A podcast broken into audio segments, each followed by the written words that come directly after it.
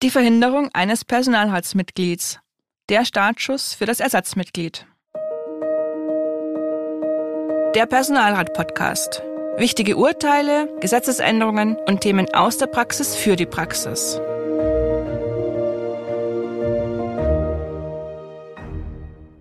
Hallo und herzlich willkommen zur heutigen Podcast-Folge Der Personalrat.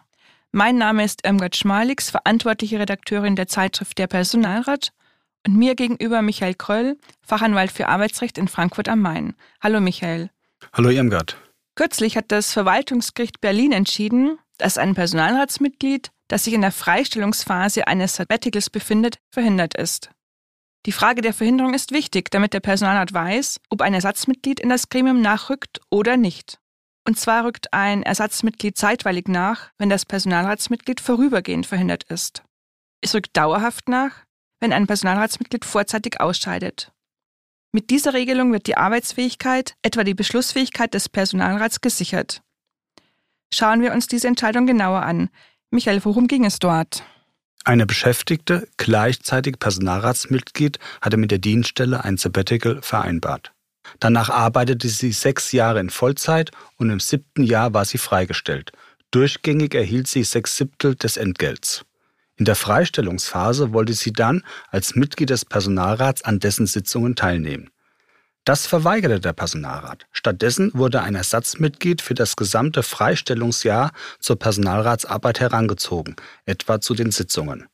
Das Personalratsmitglied sah sich als nicht verhindert an und klagte. Das Verwaltungsgericht Berlin ist der Meinung des Personalratsmitglieds ja nicht gefolgt. Es hat angenommen, dass dieses für die Dauer der Freistellungsphase im Sabbatical verhindert ist. Wie hat das Verwaltungsgericht seine Entscheidung begründet? Das Verwaltungsgericht sieht die Freistellungsphase im Sabbatical mit anderen unstreitig zeitweiligen Verhinderungen, etwa Krankheit oder Urlaub, als vergleichbar an. Auch bei diesen besteht keine Arbeitspflicht, obwohl die Beschäftigten einen Anspruch auf Entgelt haben. Das Personalratsmitglied kann also nicht quasi freiwillig und nach eigenem Belieben an den Personalratssitzungen teilnehmen. So ist es. Die zeitweilige Verhinderung im personalvertretungsrechtlichen Sinne ist objektiv zu betrachten. Nach der gesetzlichen Vorgabe tritt ein Ersatzmitglied ein, wenn ein Personalratsmitglied verhindert ist. Das geschieht automatisch. Wenn zeitweilige Verhinderung, dann zeitweiliges Einrücken. Damit verträgt es sich nicht, wenn das jeweilige Personalratsmitglied subjektiv, je nach eigenem Gutdünken, über seine Verhinderung selbst entscheiden könnte. Getreu dem Motto, komme ich heute nicht, komme ich morgen? Beispielsweise bei einer Arbeitsunfähigkeit wegen Armbruch könnte sich das eine Personalratsmitglied für die Teilnahme, ein anderes Personalratsmitglied gegen die Teilnahme an der Personalratssitzung entscheiden. Das birgt erhebliche, subjektiv beeinflusste Unsicherheiten. Die Frage der Verhinderung hängt also nicht vom Willen des betroffenen Personalratsmitglieds ab. Damit wird auch einem möglichen Missbrauch vorgebeugt. Welche Folgen hat die zeitweilige Verhinderung? Das verhinderte Personalratsmitglied muss für diese Zeit beispielsweise nicht an den Personalratssitzungen teilnehmen. Die sonst bestehende Pflicht zur Teilnahme ist mit der objektiven Verhinderung suspendiert. Wenn nun das Personalratsmitglied in der Freistellungsphase im Sabbatical nicht als verhindert gilt, hätte es sogar die Pflicht, an den Personalratssitzungen teilzunehmen. Das zeitweilig einrückende Ersatzmitglied hat für diese Zeit alle Rechte und Pflichten eines Personalratsmitglieds. So muss es beispielsweise an den Personalratssitzungen teilnehmen. Außerdem ist es während dieser Zeit besonders vor Kündigungen, Abordnungen oder Versetzungen geschützt. Die für Personalräte wichtige Frage ist nun, wann gelten sie als verhindert? Kannst du das kurz skizzieren? Bei den anerkannten Verhinderungsgründen wird zwischen rechtlichen und tatsächlichen Gründen unterschieden. Rechtliche Gründe sind beispielsweise die Befangenheit des Personalratsmitglieds oder das Ruhen der Mitgliedschaft, wenn das Führen der Amtsgeschäfte untersagt ist. Bei den tatsächlichen Gründen ist es dem Personalratsmitglied entweder nicht möglich oder nicht zumutbar, Personalratsaufgaben wahrzunehmen, etwa an Sitzungen teilzunehmen. Anerkannt sind hier beispielsweise Krankheit, Arbeitsbefreiung, Urlaub, Mutterschutz und jetzt auch die Freistellung im Sabbatical.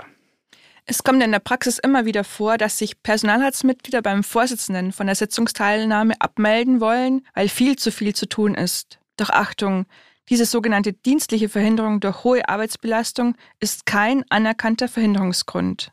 Die Personalratstätigkeit, in der Regel die Personalratssitzung, hat Vorrang vor der dienstlichen Tätigkeit.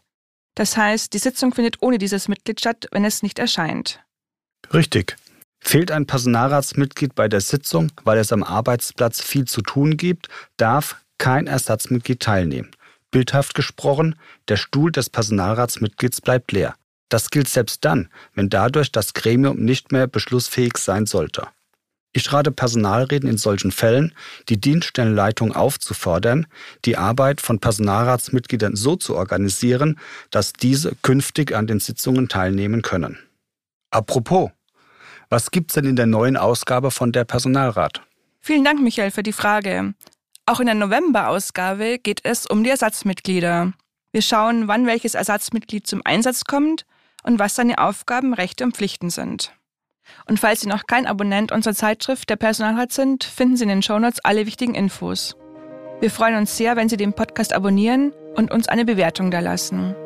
Das war es für diese Ausgabe. Vielen Dank für Ihr Interesse und vielen Dank, Michael, für deine Ausführungen. Immer wieder sehr gerne.